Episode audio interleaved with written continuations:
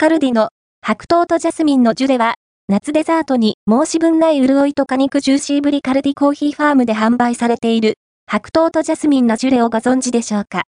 地味な雰囲気がすごいんですけど、期待以上にうまいやつです。潤いゼリーに、ジャスミンの後期とたっぷり白桃。完成度高いなぁ。カルディのオリジナル商品、白桃とジャスミンのジュレは145円税込み。内容量は 155g、カロリーは78キロカロリー、炭水化物 19.4g。食べる際は冷やしてからどうぞ。販売者は、キャメルコーヒー、製造所は和歌山産業です。これを気に入っちゃう人、多いのでは？